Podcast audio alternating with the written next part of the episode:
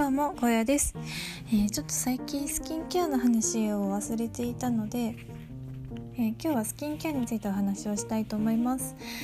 ちょっとやっぱり乾燥で皆さんね私もそうなんですけど乾燥してきましたよね最近。なのでまあ乾燥といえば 乾燥といえばじゃないですけどワセリンって皆さん使われてますか？ワセリンなんかこうすごいねお手頃な価格であのなかなか持ちもいいですし、まあ、何よりその防腐剤とかがね無添加っていう、まあ、植物天然なものなので、まあ、合う合わないっていうのがなかなかねその出にくい使いやすいものかと思うんですけどワセリンってなんか私が高校生の頃になんかすごい一時期流行って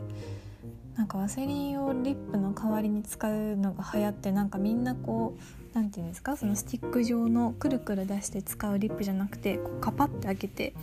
手でピッて取って唇に塗るワセリンがなんか流行ったんですよね。何だったんでしょうねあのブームは。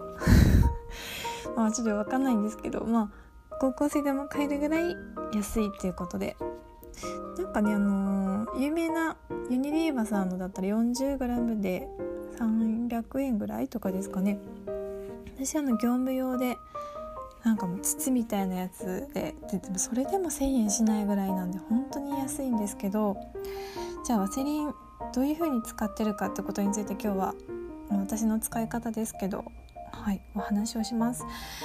ワセリンはもうとにかくあの乾燥をね感じ始める時期まあ大体えーと9月下旬ぐらいから取り入れてるんですけどえーとまあ、さっき言ったように唇に塗るっていうこともありますしあとはあの、スキンケアの仕上げ。だいたいいつもあの乳液でフィニッシュなんですけど今ぐらいの時期になると夜はパックとかあのシートマスクのパックじゃなくて塗るパックですね。とかを塗ってるんですけどそれにちょこっとワセリンを混ぜたりすると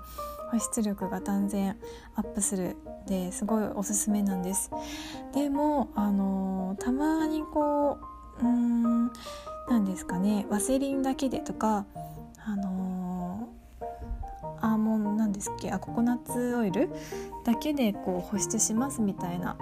男性とかもやってる方多いのかもしれないんですけどあれだけをすると皮膚の表面がやっぱ硬くなるのでやっぱりちゃんと化粧水あっての、えーと、保湿なのであれだけをね保湿だけをすると皮膚の表面が硬くなるので女性とかは特に化粧ののりがいまいちになったりするので、まあ、ちょっと補助的な役割で潤滑油的な感覚で使うのが私は好きです。なんでそういった意味で言えば日頃の、えーとボディクリームまあ、お風呂上がりとか塗ったりする時に肘かかととか乾燥しやすいところにこのワセリンをちょっとボディクリームに混ぜて塗り込むとか。あと結構ねあのすね。あのすね結構乾燥してる人多いですよね冬場。女性とかもすごく多いですやっぱ見てると。なんでここのすすねにあの足三里のところに向かってちょっとワセリンをスーッて伸ばして塗ったりするとまあ、そこテカってなんか足見足痩せ効果って私は自分で勝手に言ってるんですけど、まあ、一石何鳥にも何鳥二鳥か いやまあそういう使い方もできますよっていうことですね。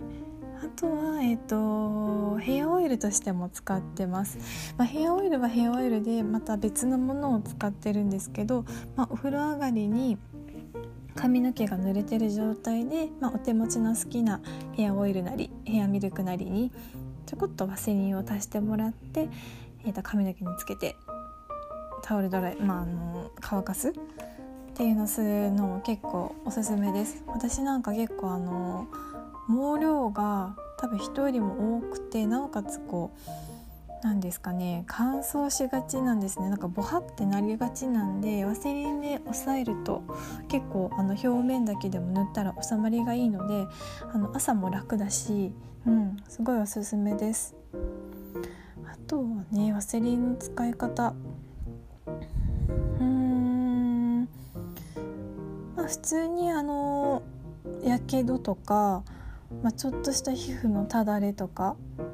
うん、なんか私はあの猫を飼ってるのであのそういった引っかき傷とかは保湿した方がいいんですよね。なんかよくこう早く治る絆創膏とか売ってるじゃないですかあれは結局あの内側にお薬が含まれててあれでずっとこう保湿してることで、えっと、要はあのー、皮膚細胞を活性化して早く治そうっていう魂胆なのでこのワセリンとあと私は、まあ、普通の市販の治療薬をあの交互で塗ったりしてます。なんで結構ワセリンは、うん、多目的に使えるし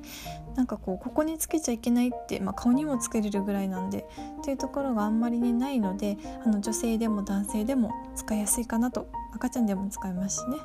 うん。まあ、あのこの冬1個は持っておいて良いのかなということで今日はワセリンの回でした。ワセリンの回なんですかね。はい。今日はこの辺で終わりにします。